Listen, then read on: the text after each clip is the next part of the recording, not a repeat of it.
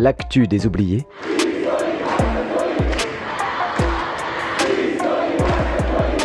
Saison 4.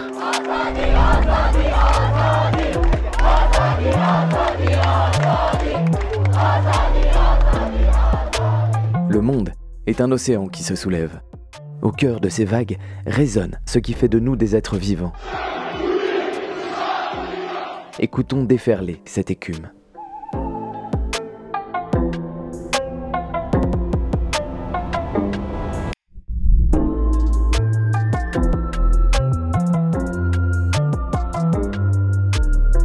Bonjour et bienvenue dans l'actu des oubliés. Nous prenons cette semaine la suite de notre premier épisode en tentant de décortiquer les mécanismes qui sont à l'œuvre dans l'affaire du 8 décembre. Et on commence tout de suite avec une citation de Vanessa Codaccioni, maîtresse de conférences en sciences politiques à Paris 8, qui publiait Justice d'exception en 2016. Elle confiait alors dans une interview à l'Humanité L'antiterrorisme est l'héritier direct de la justice politique qui visait les ennemis intérieurs. Officiellement, la justice politique n'existe plus en France depuis 1981. Mais en réalité, elle n'a jamais cessé.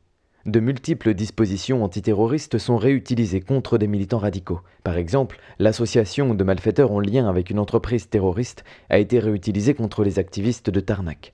En France, il y a toujours eu une assimilation activiste-terroriste. Le détournement auquel nous assistons aujourd'hui est classique. Beaucoup de dispositifs d'exception ont été créés contre certaines cibles et ensuite utilisés contre d'autres. Sur les milliers d'heures d'écoute, il n'y a aucune discussion qui parle d'un projet, d'une cible ou quoi que ce soit. En fait, ils se basent vraiment là sur euh, des discussions banales, anodines. Ça va être vraiment des phrases prises euh, isolément et disparates qui vont être mises ensemble pour, pour montrer qu'il y a une idéologie commune à toutes ces personnes-là et que du coup, il y a forcément un, un projet derrière et une entente euh, établie. Quoi c'est là où les opinions et la liberté d'expression elle vient être vraiment criminalisées euh, dans ce dossier. Pour les comités de soutien aux inculpés du 8 décembre, l'enjeu de cette affaire est ainsi profondément politique. Ce sont les lois antiterroristes, détournées pour servir la répression, qui donnent à la subjectivité des enquêteurs de la DGSI un immense pouvoir.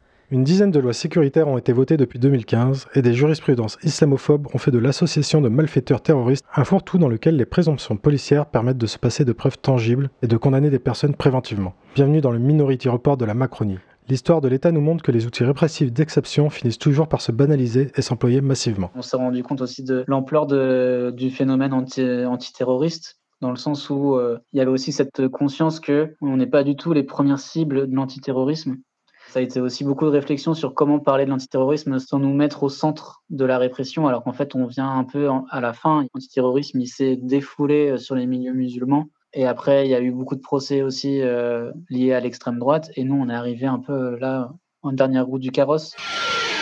Cuando nos roban, sus dueños se si robas, puedes años encerrado. Alcamadeu Casellas, conformismo, opio fabrican un negro, pero estrellas. Comme l'exprime François Dubuisson de l'Université libre de Bruxelles, le terrorisme est une notion très vague en termes juridiques, dont les éléments définitionnels extrêmement flous octroient une grande liberté aux États, qui peuvent ainsi stigmatiser des ennemis dans une perspective politique et mettre en place des lois d'exception pour les persécuter hors du champ du droit commun. En France, l'article 421 du Code pénal, qui définit le terrorisme, énumère tout un tas d'infractions déjà punies par le droit commun, mais pour que celles-ci soient qualifiées de terroristes, il faut qu'elles soient intentionnellement en relation avec une entreprise de troubler l'ordre public par l'intimidation ou la terreur. L'antiterrorisme s'attaque donc fondamentalement au trouble à l'ordre public, notion particulièrement floue et utilisable contre tout ce qui s'oppose à l'ordre établi.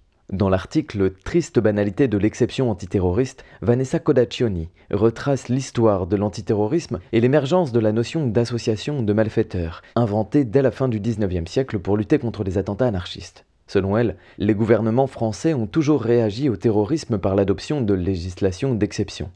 Puis, dans les années 90, ils enclenchent le passage d'une justice réactive, c'est-à-dire qu'elle vise à punir un acte déjà commis, à une justice préventive, qui voudrait empêcher que les actes soient commis, et qui du coup devient moins judiciaire qu'administrative et policière. Dans notre euh, cas, il y a quelque chose d'un peu particulier parce qu'on est sur euh, de la justice préventive complètement euh, floue dans le sens où même à l'issue de ces deux ans et demi d'instruction, etc., etc., on nous reproche pas de projet, on nous reproche depuis nos pensées politiques, etc., de pouvoir un jour être euh, des personnes dangereuses. Ça, c'est quelque chose euh, d'assez désarçonnant d'une part à vivre parce que c'est un peu euh, dur d'envisager comment se défendre du fait qu'on te prête des potentielles intentions un jour, etc mais ce qui pose aussi, euh, en termes d'évolution euh, de la répression, quelque chose d'assez effrayant et gigantesque. Parce que si on arrive en effet à se faire euh, condamner sur de telles bases, j'ai l'impression que la justice antiterroriste française sera dotée de la capacité de réprimer tout mouvement d'idées, tout mouvement social, toute forme de contestation de manière hyper vaste et hyper libre puisque tout pourra tenir sur de l'interprétation. Cette suspicion autogénératrice est démontrée par un certain nombre d'éléments dans l'affaire du 8 décembre. Le nombre de questions posées aux inculpés sur leurs idées politiques et leur mode de vie est à cet égard troublant.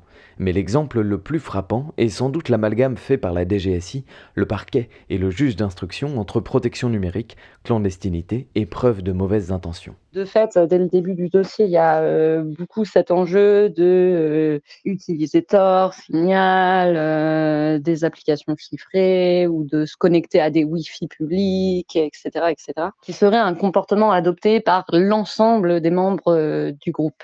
La Quadrature du Net a publié un article complet sur le sujet. Elle y dénonce un récit policier construit autour des pratiques numériques des inculpés à des fins de mise en scène d'un groupuscule clandestin et conspiratif. La quadrature démontre l'amalgame permanent entre protection numérique, clandestinité et criminalité. L'utilisation de Signal, ProtonMail, RiseUp ou d'un VPN, le fait de posséder de la documentation sur la protection numérique, semblent en effet catalogués comme un fait délictueux et justifient la surveillance dont les inculpés font l'objet alors que bien entendu rien de tout cela n'est illégal. La DGSI transforme même un savoir informatique en compétence nécessaire à la conduite d'actions violentes. Enfin, le parquet national antiterroriste évoque un événement de formation à l'hygiène numérique organisé par l'un des inculpés en estimant qu'il forme ses proches à la clandestinité. Une formation numérique que le juge d'instruction retiendra d'ailleurs comme l'un des faits matériels qui caractérisent la participation à un groupement formé en vue de la préparation d'actes de terrorisme. La quadrature s'étonne en outre de l'incompétence des différents services, qui semblent ne maîtriser que difficilement le lexique et les outils dont ils parlent. Leur méconnaissance contribue, semble-t-il, à faire gonfler ce décor autogénéré, et incapable de voir ses propres contradictions car à l'heure de dénoncer la clandestinité des inculpés, les mêmes services de renseignement obtiennent la preuve d'une vie sociale ouverte et communicative. Au final, euh, on se rend compte que parmi euh, les personnes euh, interpellées, tout le monde a des usages très très différents de son téléphone, de son ordinateur, etc. Et qu'ils ont une masse de données absolument incroyable en fait sur nos vies qui vient contredire cet aspect clandestin. Mais là où ça continue de de jouer un rôle euh, assez important, c'est que à la fin de l'enquête, comme euh, il n'y a toujours pas de plan, de projet machiavélique, euh, de cible ou de quoi que ce soit qui apparaît, l'accusation retourne cet outil de la clandestinité qui a préalablement été construit pour dire oui, mais en fait, si on n'arrive pas à prouver quelque chose, c'est bien parce que il y avait utilisation de moyens de communication chiffrés. C'est ainsi qu'il devient possible grâce à la législation antiterroriste récente, de remplacer les faits par un récit policier. La quadrature du net ajoute encore, ce glissement vers une justice préventive renforce l'importance des éléments recueillis par les services de renseignement, qui se retrouvent peu à peu libres de définir ce qui représente une menace selon leurs propres critères de la dangerosité. Et l'on peut s'étonner d'ailleurs du manque de cohérence d'une affaire à l'autre. Ici, la clandestinité supposée est amenée par la grande connaissance des outils informatiques, Disons plutôt, dans l'affaire Tarnac, qui ressemble étrangement à celle du 8 décembre, elle était caractérisée par le fait de ne posséder aucun téléphone portable. El problema se llama gobierno, creando abismos desiguales. Cambien ya sus siglas, de socialistas no tienen nada. Ellos son los terroristas, su manipulación nos condenará. Lo hace si la paz es guerra contra sus secuaces. Donde yace la verdad, sus planes nacen, no hay disfraces. Se jugó la vida por destruir su maquinaria genocida. Que exploten sus barrotes y la llama siga encendida. Cet arsenal antiterroriste, il y a beaucoup de qui ont dit que c'était vraiment une manière de détruire le droit pénal français et qui était basé sur des actes. En fait, tu as commis un acte répréhensible et donc on te juge sur, sur cet acte. Et maintenant, en fait, c'est l'inverse, c'est on te juge sur une potentielle dangerosité à la fois ça, ça, se comprend dans le sens où euh, s'il y a des gens qui projettent euh, sortir euh, une arme à feu et de tirer dans une foule et qu'on sait qu'ils vont le faire, on va pas attendre pour les en empêcher, ça c'est sûr. Mais en fait, en même temps, c'est quelque chose qui, a permis de passer des jurisprudences complètement hallucinantes. Et maintenant, c'est devenu un outil, vraiment l'outil privilégié de la lutte antiterroriste. Quoi. Genre, du coup, on vient criminaliser des intentions supposées et du coup appliquer des mesures super graves qui sont les mêmes qu'on appliquerait à des gens qui auraient massacré euh, des gens pour des gens qui en fait ont rien fait quoi. Deuxième élément offrant une liberté de mouvement déliée du cadre judiciaire classique, le concept de l'association de malfaiteurs terroristes permet de définir très largement un groupe de personnes sur lequel la suspicion s'établit. Dans Risque et péril de l'association de malfaiteurs terroristes, Laurence Blisson estime que ce concept est d'un flou extrême. Selon elle, la justice n'a besoin en effet de définir ni la durée de l'entente qu'elle considère à visée terroriste, ni l'intensité des contacts entre les personnes qui en font partie. L'entente peut d'ailleurs exister à partir de deux personnes, identifiées ou non, et les rôles de chaque personne au sein de l'entente n'ont pas besoin d'être établis. Quant au projet, il n'a pas à être précisé, pas plus que les actes de préparation qui sont censés se dérouler et qui peuvent, eux, être légaux.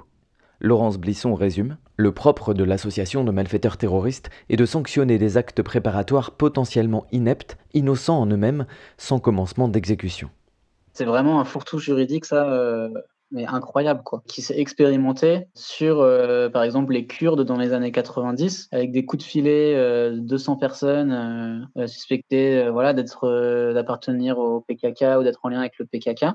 C'est une dinguerie. En gros, tu peux, euh, voilà, comme le juge d'instruction, nous, il le dit, tu peux condamner des gens euh, dans, une association de malfaiteurs terroristes, même si tu n'as pas démontré de projet. Il n'y a même pas besoin d'identifier un projet, puisque ce qui compte, c'est une entente établie. Et donc, une entente établie, ça ne veut pas dire grand-chose, c'est juste, euh, tu as des gens qui s'aiment bien, en fait, ou euh, qui, soi-disant, partageraient une même idéologie, ou quoi que ce soit, et ça suffit à montrer qu'ils sont d'accord euh, tacitement ou de manière non exprimée, mais ils sont quand même complices, quoi. C'est vraiment un truc un truc plutôt hallucinant. Tu peux aussi voilà, être dans une association de malfaiteurs terroristes sans connaître les autres personnes quoi, qui sont dedans. Bah là, c'est le cas hein, des inculpés du 8 décembre. Je pense qu'ils ne le savaient pas du tout. Et un troisième élément vient compléter le tableau. C'est la détention préventive, dont l'application est étendue à 4 ans au lieu de 2 ans dans le cadre du terrorisme. Le combo justice préventive, association de malfaiteurs et détention préventive rend possible l'enfermement pendant 4 ans sans procès sur le fond de personnes suspectées de préparer un projet, ou qui pourraient un jour en avoir envie. C'est un ensemble impressionnant de mesures, parfois décidées directement par le ministère de l'Intérieur, qui peuvent ensuite être mises en place. En 2016, dans l'UMA, Vanessa Codaccioni disait encore La justice d'exception s'est incarnée dans plein de petits dispositifs émaillés tout au long de la chaîne pénale. C'est la garde à vue prolongée, les perquises de nuit, le juge d'instruction antiterroriste, la chambre d'assises spécialement composée. L'antiterrorisme est un double du droit, un droit commun aggravé. Ça permet de mobiliser des unités de police euh, surarmées euh, qui sont assez terrifiantes. Tout le choc de l'arrestation déjà est fait pour mettre en, état de faiblesse, de fébrilité, euh, d'angoisse et tout ça. Quoi. C'est, des arrestations spectaculaires. Ils sont hyper agressifs, ils ont le doigt sur la gâchette. Tu as le viseur laser qui est pointé sur ton torse et tu sais que ta vie peut basculer en une fraction de seconde. C'est fait vraiment pour pour simuler chez la personne, je pense, euh, le sentiment de vivre une exécution, quoi, pour faire vivre symboliquement ce pouvoir-là de l'État de, de, mettre à mort les gens, et comme il le fait euh, avec des personnes qui ont moins de privilèges que nous, euh, c'est-à-dire personnes qui sont considérées comme des classes dangereuses. On l'a vu pendant les, pendant les révoltes suite au meurtre de Naël, et puis on l'avait vu avant avec l'assassinat d'Angelo Garant aussi, à côté de Blois. Quoi. Ça permet des gardes à vue de 48 heures renouvelables 48 heures ça permet aussi de déployer toute une batterie de tests euh, psychologiques, euh, psychiatriques, etc. Euh, parce que, encore une fois, on va pas te juger sur un truc que tu as commis, on va te juger sur ce que tu as dans la tête potentiellement. Ça implique vraiment de pousser la répression et la présomption d'intention de manière super perverse et super intime.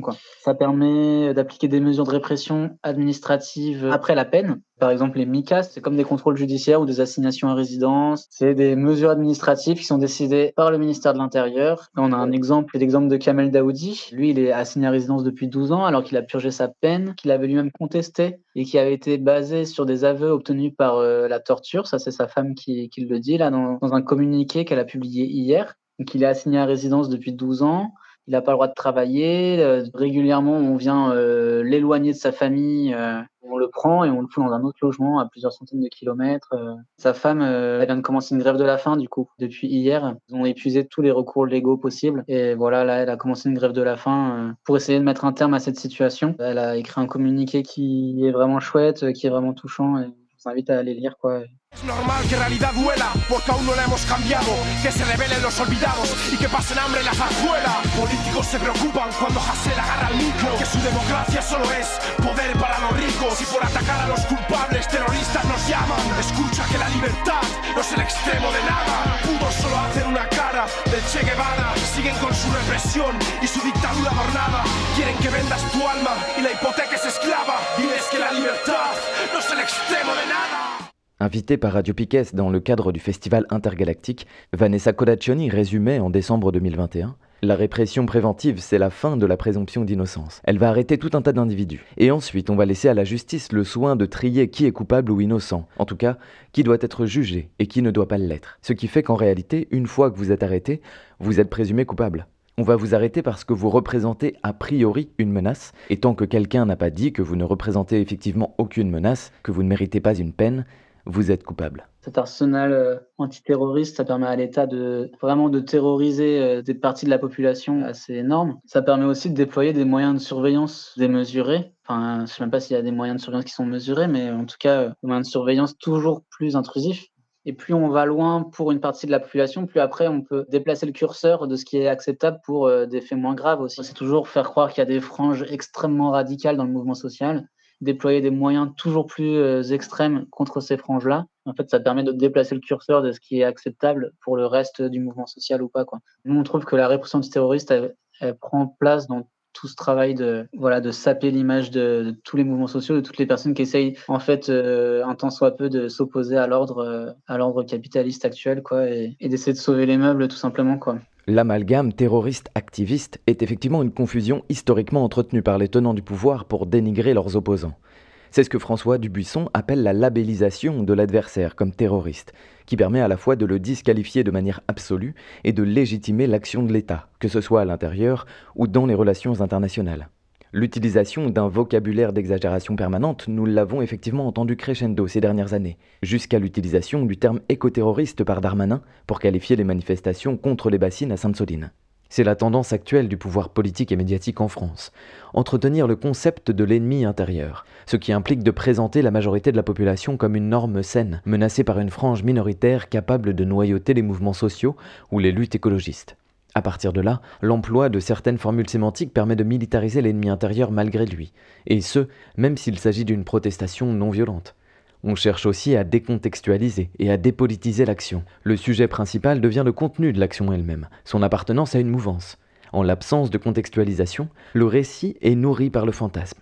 Les notions de proportion et de précision sont délaissées au profit de termes tels que nébuleuse, mouvance d'ultra-gauche et au champ lexical de la projection paranoïaque. Le comité de soutien aux inculpés du 8 décembre écrit ainsi En agitant cette menace terroriste d'ultra-gauche, ce n'est pas uniquement les inculpés du 8 décembre que le gouvernement cherche à écraser, mais la capacité collective à s'opposer à son règne désastreux.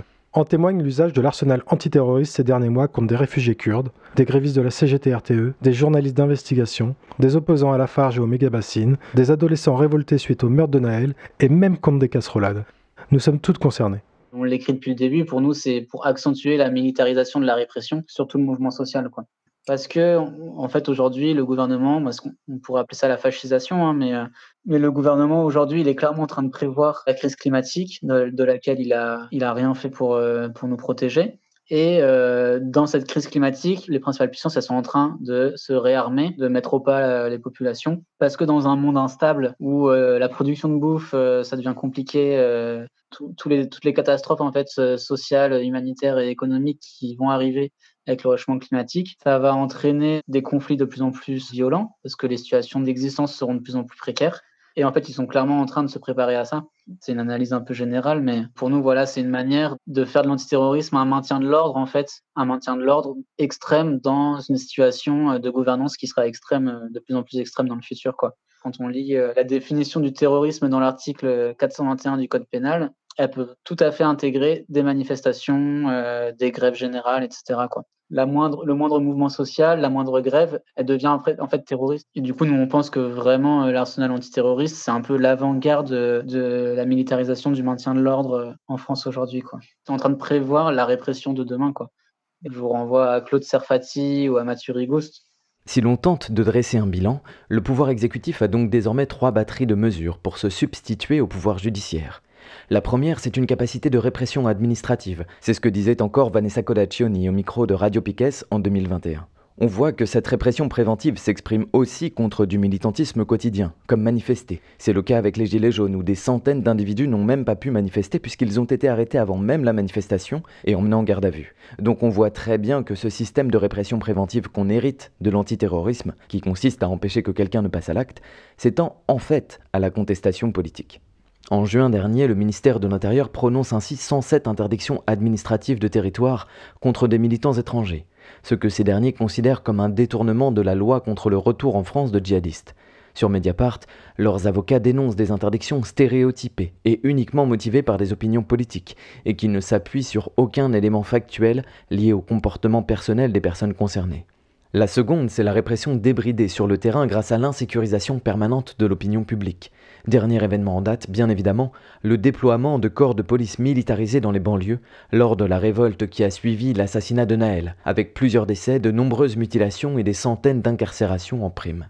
Le troisième levier est lui à l'image de l'affaire du 8 décembre, comme le constate le journal Enquête Critique. De manière localisée, lors de lutte contre des projets d'aménagement du territoire, l'État n'a pas hésité à déployer les grands moyens pour faire taire la contestation, à l'image de la cellule spéciale de la gendarmerie à Bure. Très récemment, après l'envahissement de l'usine Lafarge le 10 décembre dernier, le maire de bouc a immédiatement évoqué dans les médias le caractère terroriste de l'action et une enquête pour association de malfaiteurs est ouverte. L'affaire Lafarge est effectivement celle qui a fait le plus de bruit récemment. Sur lundi matin, l'article reportage au quatrième sous-sol de la sous-direction antiterroriste est rédigé par l'une des personnes interpellées dans l'affaire Lafarge.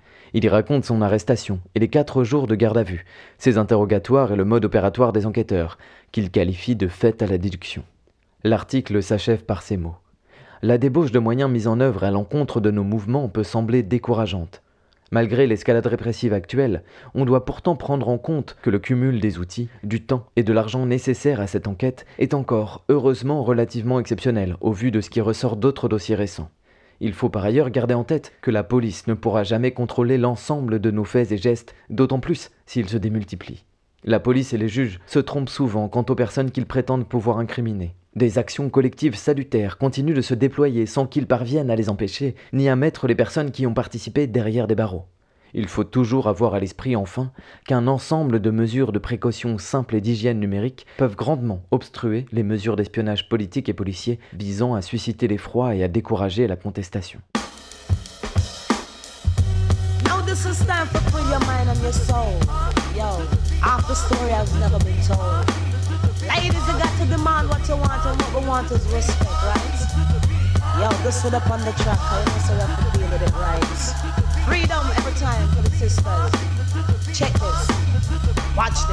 Dans un article de la revue Z intitulé La tôle a réduit mon corps à son plus petit souffle, Camille confie. Une question qu'on m'a beaucoup posée, c'est comment communiquer sur l'antiterrorisme sans créer de la peur? Parce qu'on n'a pas envie que ce soit trop badant, que la peur empêche les gens de se bouger. La tôle, c'est effrayant, certes, mais c'est aussi une réalité vécue en France massivement, par plein de gens. Comment ne pas en parler? Pour moi, c'est important de discuter d'antiterrorisme et de répression. Quand on se pose la question de comment ne pas avoir peur, c'est qu'on a déjà peur en fait. Donc expliquer, c'est nécessaire. Le tabou, le non-dit, c'est vraiment ce qui renforce la parano. Plus on comprend, plus on est consciente et moins on a peur. Et eh bah ouais, il y a eu plusieurs phases. Du coup, il y a eu le tout début. Euh, bah, c'était l'urgence, la panique euh, totale, quoi. Euh. C'était de comprendre déjà euh, qu'est-ce qui s'était passé, où est-ce qu'elle avait été emmenée, trouver des avocats et tout ça. Dès les incarcérations, ça a été assez, ça a été le choc. Et puis, il a fallu organiser la subsistance économique et matérielle au sein de la prison, donc ramener des vêtements, voilà, tout ce qu'il faut pour, pour subvenir un peu à son quotidien en tôle envoyer de l'argent, faire toutes les démarches euh, pour pouvoir euh, avoir le droit d'appeler, pour pouvoir avoir le droit d'écrire, pour pouvoir euh, avoir le droit de visite aussi. Donc ça a été toute une première étape où on a eu du soutien des milieux anticarcéraux et ça a été un soutien vraiment précieux. C'est vraiment les premiers milieux d'ailleurs qui nous ont soutenus parce que voilà, ils connaissent très bien ce milieu-là et ils ont tout de suite compris les tenants et aboutissants de l'histoire. Donc c'est comprendre comprendre comment fonctionne la prison et comment aider la personne à l'intérieur. Et donc il y a tout le soutien moral aussi d'envoyer des bouquins, envoyer des courriers, des cartes postales, mener des campagnes de soutien après à l'extérieur faire en sorte que le plus de gens possible puissent envoyer du courrier et des lettres, parce que quand tu es en tôle, il y a un rapport de force qui se fait depuis l'extérieur avec l'administration pénitentiaire. C'est en gros, tu peux subir le plus de violence et d'abus si tu es complètement isolé et qu'il n'y a personne à l'extérieur. quoi pour te soutenir. Et du coup, là, l'idée, c'était de montrer qu'il y avait des gens qui soutenaient et tout. On a contacté euh, l'OIP pour qu'elle reçoive euh, le guide du prisonnier, pour qu'elle-même puisse euh, être au courant de ses droits, parce que sinon, en, détention, t'obéis sans connaître vraiment le droit et tout ça. Nous, lutter contre la peur, on a toujours peur aujourd'hui, en vrai. Hein. c'est juste qu'en se formant, on apprend aussi, par exemple, à connaître un peu les limites du renseignement, qui est un petit peu quand même régi par le code de sécurité intérieure. Je crois qu'il y, a la, y a la solidarité aussi qui joue énormément. Petit à petit, en en parlant aussi, la solidarité, les gens qui soutiennent, je crois que c'est vraiment le facteur le plus important pour nous-mêmes, pour pas se sentir seul et euh, ça redonne vraiment de la force. C'est vraiment quelque chose de super important et de se rendre compte qu'il y a d'autres personnes qui ont vécu la même chose, de pouvoir en discuter et se, se solidariser ensemble, quoi. C'est, euh, c'était vraiment pouvoirant, quoi. On a aussi euh, fait beaucoup d'événements de, soutien et on s'est aussi euh, déplacé en soutien à beaucoup de, sur beaucoup d'autres euh, luttes avec lesquelles ça nous paraissait censé de faire du lien et de, soutenir mutuellement face à la répression. Ça a été un espèce de parcours de double construction, un parcours de construction politique sur un terrain plus militant et de rencontres et de partage et un terrain de libération d'une parole publique qui a mis beaucoup plus de temps mais qui a euh, finalement aussi des fois réussi à percer par endroits. Euh, ça, c'est quelque chose euh, que, qui, je pense, doit être pensé à plus large échelle que chaque affaire individuellement, mais plutôt justement en termes de lien. Comment visibiliser des sujets liés à la répression ensemble comment se soutenir aussi les uns les autres vis-à-vis des médias. Ça, je pense que c'est encore des choses qui sont à travailler. Ouais. Dans Z, Camille ajoute Les liens de solidarité, ça peut aussi être entre différents types d'affaires, parce qu'une histoire de répression, quelle qu'elle soit, reste une histoire de répression, et qu'il y a toujours du commun dans les mécanismes employés. Il ne tient qu'à nous de savoir les visibiliser et les affronter ensemble. Elle dit aussi à l'envolée plus largement, la question de la surveillance des moyens de communication mérite à mon sens une attention collective particulière. En posant une suspicion sur l'usage de ces outils, il les criminalise de fait, alors qu'on est dans une société qui nous oblige à utiliser ces technologies de communication, on nous enlève toute liberté de choix dans leur utilisation.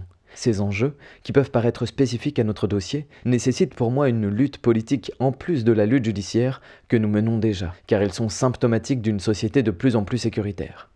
Le principal soutien qui est demandé pour l'instant, c'est réussir à visibiliser euh, les enjeux de notre affaire et à être euh, présent au moment du procès. Donc, il y a deux, deux rassemblements qui sont appelés euh, le 3 octobre et le 27, qui sont les jours d'ouverture et, de clôture du procès. Mais nous, on, on aimerait bien, je pense qu'il y ait même un suivi plus régulier du procès, de ce qui s'y passe tout au long de ces quatre semaines et qu'il continue d'y avoir des prises de parole à ce sujet. Ouais here we go now. Listen, if I'm boom boom rule, I be the ruler like Slick Rick. Uh-huh. Get with this quick witted Adidas wearing shit. Papa got a brand new bag. Et euh, message de solidarité, c'est aussi une manière de faire connaître des affaires de répression qui sont moins connues. C'est une manière de dire aux gens qu'on pense à eux et, et on est tous dans le même bateau, quoi. Solidarité avec les militants kurdes qui ont été très durement réprimés par la justice antiterroriste alors qu'Erdogan poursuit sa politique écocidaire et génocidaire au Kurdistan. Solidarité avec les inculpés du 15 juin dans le Limousin, suspectés d'avoir offert à un million de Français quelques jours sans télévision. Solidarité avec le compagnon anarchiste Ivan, arrêté par la SDAT l'année dernière pour avoir incendié des véhicules diplomatiques. Solidarité avec Kamel Daoudi, enfermé à résidence à vie pour satisfaire les pulsions torsionnaires du ministère de l'Intérieur. Et solidarité avec sa femme Sandra, qui a commencé une grève de la faim hier. Solidarité avec Boris, visé par une enquête et des moyens antiterroristes pour l'incendie d'une antenne. Solidarité avec S, arrêté à Limoges par la DGSI et condamné à trois ans de prison pour avoir incendié une voiture de gendarmerie. Solidarité avec Georges Ibrahim Abdallah, enfermé depuis 40 ans dans les prisons françaises sur la base de preuves douteuses. Et solidarité à la personne de la Pride radicale de Metz qui a, pareil, été arrêtée euh, pour association de malfaiteurs euh, par la BRI euh, en mai dernier. Et solidarité enfin aux personnes qui ont été arrêtées par la SDAT en lien avec l'affaire Lafarge et plus généralement solidarité avec toutes les personnes de notre camp social visées par le renseignement, la surveillance et l'antiterrorisme. Force à tout le monde et bah merci.